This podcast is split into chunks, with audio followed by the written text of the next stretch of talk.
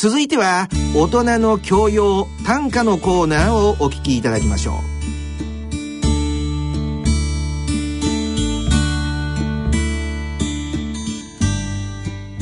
明けましておめでとうございます。田中清です。明けましておめでとうございます。角川短歌編集長石川一郎です。えー、目の前に短歌年間がありますけれども分厚い短歌年間今年バージョンもできたという状況ですね、はい、絶賛発売中でございまして。はい。ええーと、これは1年間の、えー、短歌会のですね、はい、えー、データベースとして、えーと、使っていただければという本なんですけども、はい、全国の歌人の人名録だったり、えー、結社団体の住所録だったり、はい。えーと、あとはですね代表的な歌人の自選五種の作品集、はい、それから現代歌壇事項として今年1年にどういうも、えー、どういう出来事があったのかとかですね、はい、今年出た歌集箇所の、えー、騒乱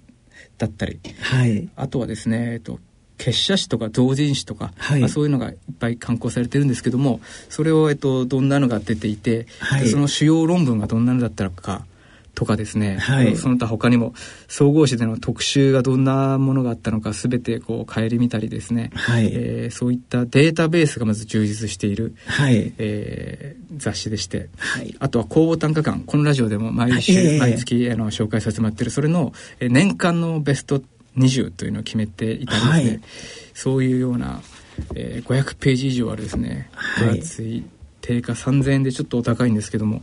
えーとそういう1年に1冊発行している短歌年間というのが絶賛発売中でございます。はい。もう、えっ、ー、と、座談会でもですね、短歌は世代を超えられるかということでも、馬場明子さんのように大御所の女流歌人や、えー、小島ゆかりさんたちも、えー、参加されている座談会もあれば、穂村博さん、吉川博さんたち、さらに新しい世代の人たちも入った座談会もありますので、そうですね。はい。えー今回の年間はその座談会短歌は世代を超えられるかという大テーマを掲げまして、はい、えーと、その座談会が、えー、一応目玉というか、はい、えー、一番の、えー、特集でございまして、はい、やっぱりあの今若い人の歌がすごい、えー、盛り上がってますけども、はい、その若い人の歌っていうのは結構ある程度ベテランの方というかお年を召し召された方には分かりにくいっていう声がいっぱいありましてね。なるほど、えー、そういうのを受けて、はい、えーと、突然変異的に、はい、えー、現れたような今時の新しい歌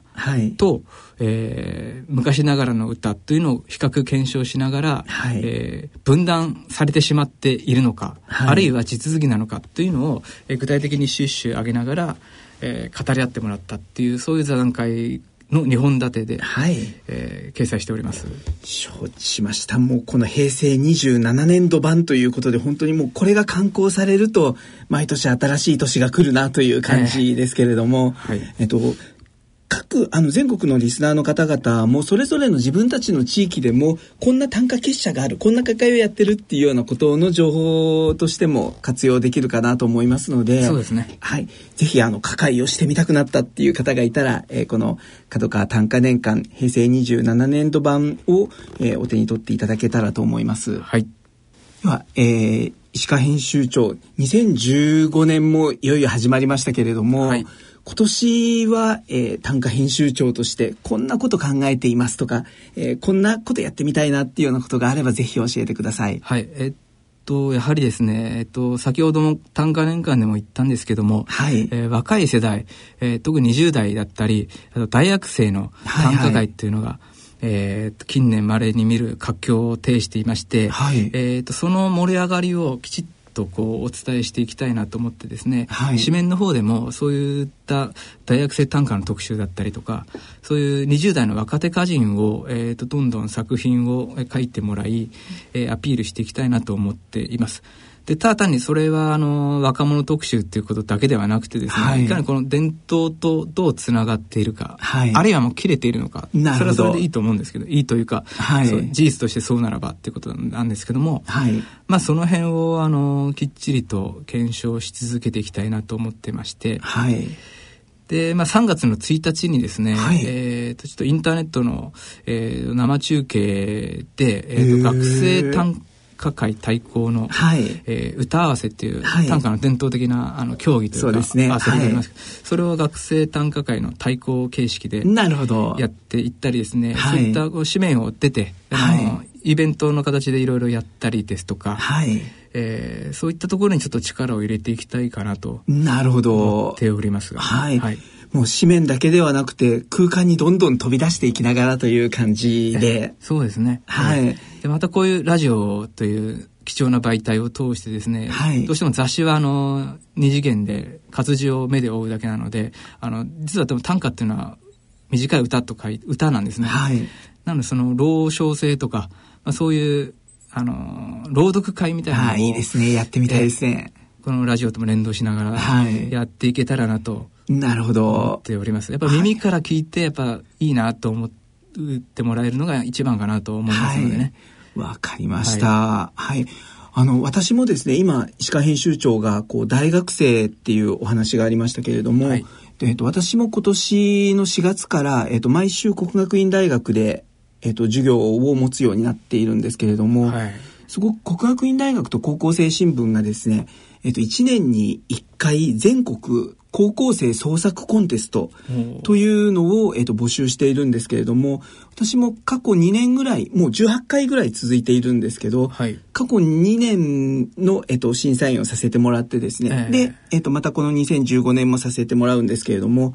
昨年の2014年の段階で高校生たちが4500種以上北海道から沖縄までの高校生の4500種っていうのを全部見るっていう、あの、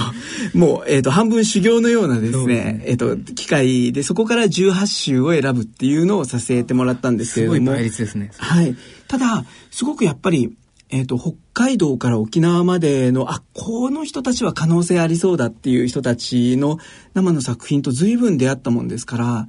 で、おそらく、えっ、と、今年の2015年の秋口にはまた、うん、えっと、発表できるタイミングになると思うんですけれども、はい、いろんな、こう、若い10代、20代の歌人の可能性というのは、こう、直接向き合って感じていたりするものもありますので、えー、ぜひ、あの、インターネットでの、こう、歌会でもいいですし、あの、直接空間を使った歌会でもいいと思いますので、はい。確かになんかいろんな世代がこう一緒になって楽しんでいけるっていうようなことができたらいいのかなと思いますね。そうですね。やっぱ10代から100歳までいるね、はい、うせっかくそういう老若男女問わず愛されてる死刑ですからね、はい、ぜひそこの特殊性は生かしていきたいと思いますね。はい。あとあの、えっ、と、今年の1月8日までの募集なんですけれども、えっ、と、田原町さんと一緒にですね、愛の歌という子育て短歌を募集しようと、はい、これはなんか内閣府がお金を出してくれてと、静岡県がまあ、あの、事務局をやるんですけれども、内閣府が子育て短歌を募集する時代になったんだっていうのを、私はちょっとびっくりもしたんですけれども、ただすごくこう短歌って、えっ、ー、と、歌人だけが読むものとかっていうんではなくて、えー、いろんなこう人間の、えー、ライフスタイルの中にそれぞれこういう時に短歌と出会えたらっていう、うん、まさにあの子育てをしている時っていうのは短歌作ったらいいんじゃないかなと思うようなですね。えー、すね。最近でもゆりかごの歌でしたっけ？はい。はい、あの子育ての歌が、えー、注目されたりもしていますけれども。牧水賞を取った、ね、はい、そうですね。きっとそういうこう、人生の節目節目で、はい、あの、歌を作ってる人たちはもちろんですけれども、えー、そうじゃない、えー、1億2000万の大多数の方々にもですね、えー、あの、短歌の魅力っていうのをさらに発信していけたり、ね、1億2000万が、の人たちが人生で一周ずつぐらいは、えー、短歌を作れるような時があってもいいのかなと思うんですけれども、はい、例えば小説とかと違ってね、まあ、作ろうと思えば、はい、多分誰でも作れるものですしね。はい。せっかくこの死刑を生かさない手はないなと思うんですけど。はい、えー、ですよね。きっと、あの、いよいよ、もうここで言ってしまっていいのかですね、えっ、ー、と、いずれ皆様にも伝わると思うんですけど、この数年間のうちにもしかしたら短歌和歌がユネスコの世界文化遺産に登録されていくかもしれないという動きも今実は、えー、水面下では行われ始めていてもう具体的な動きにもなっていくと思います。えー、俳句の方が、えー、当初は中心だったんですけれども、はい、やはり和歌を交えた形でやっていこうという話になっておりますので、多分世界文化遺産世界遺産としての、はい、えー、シーカという、えー、また多分短歌が違った注目をされていくことが今年以降出てくるんじゃないかと思いますので、はい、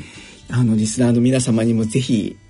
世界遺産のジャンルにチャレンジもしていただけたらなというふうに、ね、いつかそうなるかなと思っております。えーえー、ですね。はい。